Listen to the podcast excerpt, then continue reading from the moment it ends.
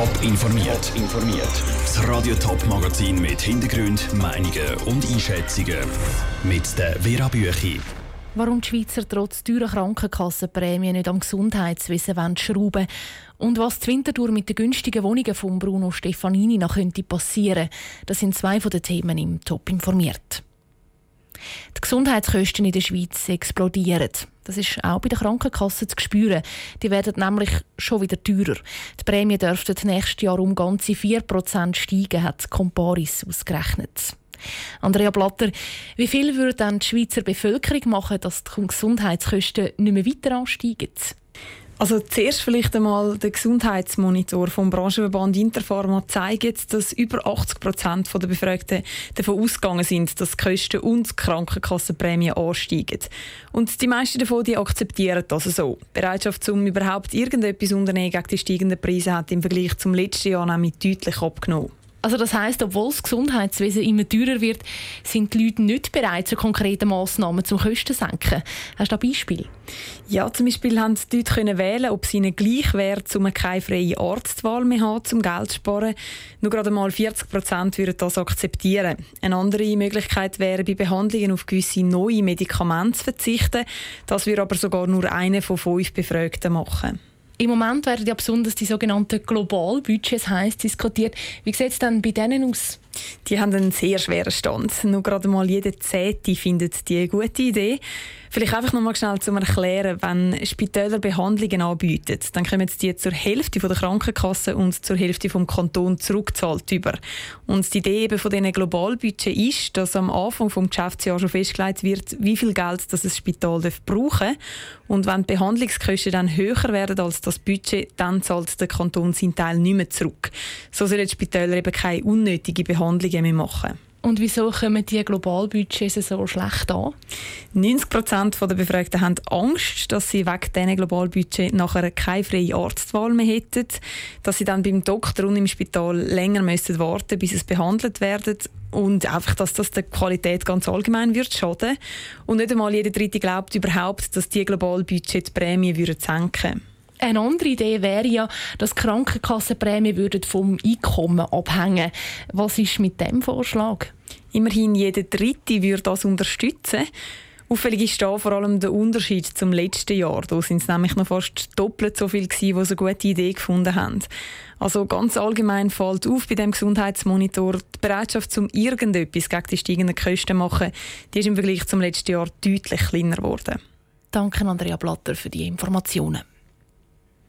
Der Stefanini-Rechtsstreit ist zum Ende gekommen. Seit gestern ist definitiv klar, dass die Kinder vom Winterthur Immobilienkönig Bruno Stefanini die Kontrollen über die Stiftung haben und damit auch über die Kunstsammlung. Der Bruno Stefanini hat aber nicht nur Kunst gesammelt, ihm gehören auch unzählige Häuser zu Winterthur und in der Umgebung. Stefanini-Häuser sind in der Stadt Sinnbild für günstigen Wohnraum. Ob der günstige Wohnraum jetzt auf dem Spiel steht, im Beitrag von Raphael Wallimann. Durch den Sieg vor Bundesgericht gehört der Stefanini-Kind nicht nur die Kunstsammlung. Wenn der 94-jährige Bruno Stefanini mal stirbt, gehören ihnen auch alle Liegenschaften. Stefanini-Häuser sind in zum Teil sehr schlechtem Zustand und warten schon lange auf eine Sanierung.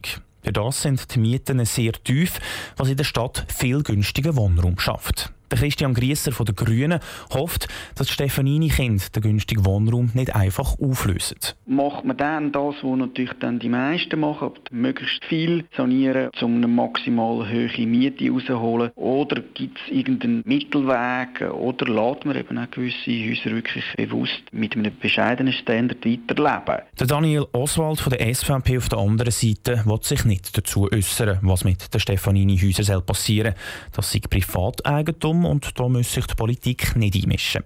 Er hat aber eine Forderung an die Stefanini Stiftung. Wir sind eine Stiftung, die natürlich vom Steuern her optimiert ist. Wir haben den Zustand der Häuser, entsprechend auch Klientel, die drin wohnt. Von dem her müssen wir jetzt mal drauf schauen, ob nicht müsste die Stefanini Stiftung einen Sonderbeitrag an die Sozialhilfekosten der Stadt Winterthur leisten. Bettina Stefanini, Tochter von Bruno Stefanini, die jetzt neue Präsidentin vom Stiftungsrat ist, hat sich heute auf Anfrage nicht zu den Immobilien von ihrem Vater äußern. Sie hat aber durch ihren Mediensprecher ausrichten lassen, dass es noch Jahre dauert, bis die Stiftung über die Häuser entscheidet.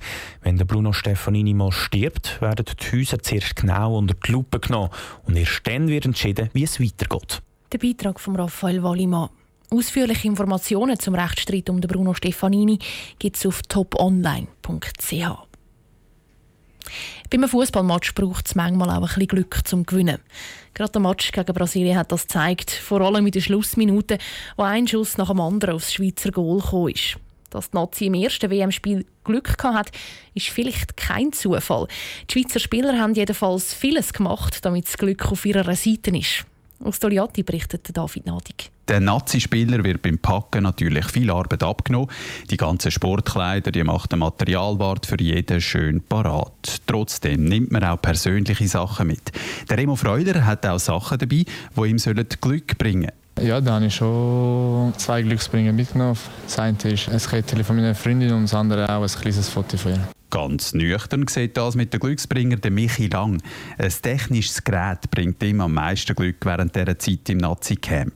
Schlussendlich ist das Handy der Glücksbringer, weil dann bin ich in Kontakt mit der Familie, mit der Freundin, mit all denen, die, die daheim bleiben und mich von der Schweiz aus unterstützen. Und äh, darum kann man sozusagen das, ja, mein iPhone als, als Glücksbringer betiteln. Ja. Der Außenverteidiger setzt vor allem auf Videoanrufe, dass er seine Liebsten nicht nur hört, sondern eben auch noch sieht. Wer übrigens das Gefühl hat, Russland sei mobilnetzmäßig noch ein Entwicklungsland, der täuscht sich. Laut den Verantwortlichen hat man im Nazi-Hotel eine ultraschnelle WLAN-Verbindung eingerichtet.